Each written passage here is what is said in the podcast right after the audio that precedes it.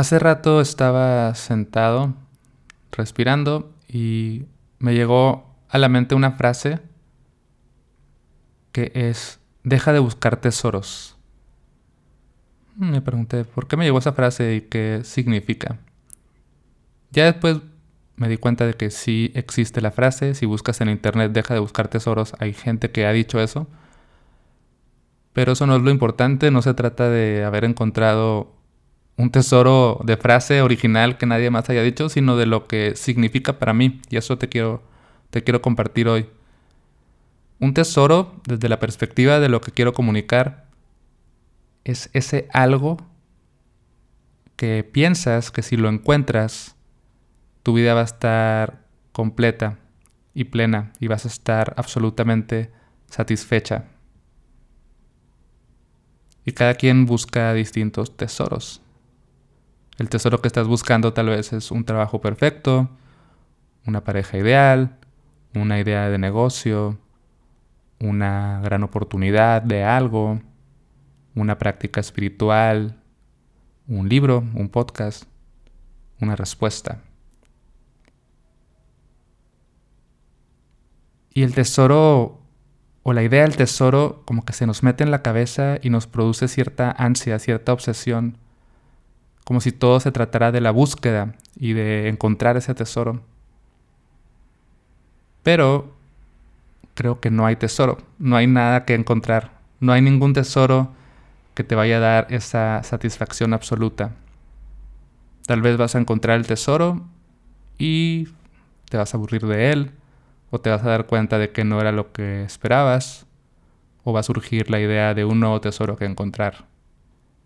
Y en teoría sabemos esto, ¿no? O sea, todos sabemos que la vida se trata del camino, no de las metas, que no hay que centrarse tanto en el futuro y en lo que queremos obtener, sino que disfrutar cada paso, vivir en el momento presente. Lo sabemos. Pero me doy cuenta, por lo menos en mi experiencia, de que esa cosquillita interna realmente no cesa. A pesar de que intelectualmente sé que no hay tesoros, hay una parte de mí que está con ansia de encontrar ese algo. Pero me pregunto, ¿cómo sería vivir sabiendo que no hay tesoro? No hay nada allá afuera, no hay nada que encontrar.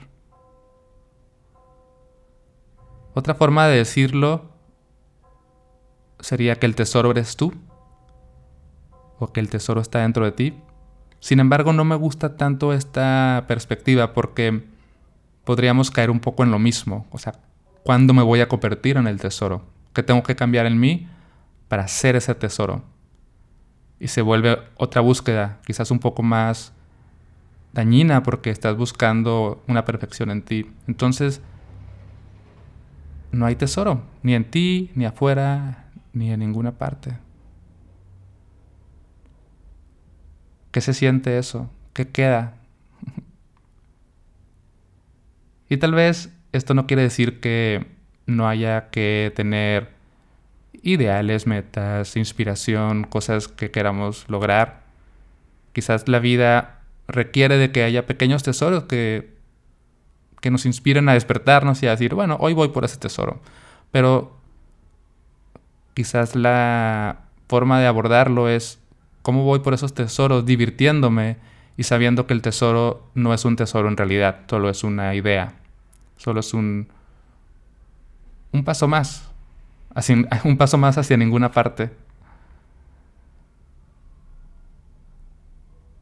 Y creo que esa búsqueda del tesoro es lo que nos produce muchas veces ansiedad o cansancio o insatisfacción. Y luego entramos a internet y abrimos YouTube y el algoritmo sabe qué tesoro estás buscando y te pone videos. Cinco pasos para encontrar pareja, cómo llevar tu negocio al éxito, eh, el truco creativo que estabas buscando, cómo publicar tu libro. Y piensas que cuando publiques tu libro ya tendrás tu tesoro y no. Entonces, no sé, solo quería compartir que se me vino esta idea que me gusta lo que me hace sentir, soltar la búsqueda del tesoro, soltar la idea del tesoro. Y quería preguntarte qué tesoro estás buscando, cómo te hace sentir esa búsqueda. ¿Y qué pasaría si sueltas y te relajas aceptando que no hay tesoro, no hay nada, no hay nada?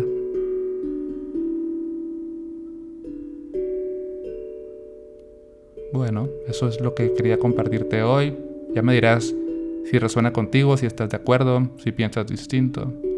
Mientras tanto te dejo pensando y esperando que tal vez este episodio sea el tesoro que estabas buscando hoy. Gracias por escuchar y hasta la próxima.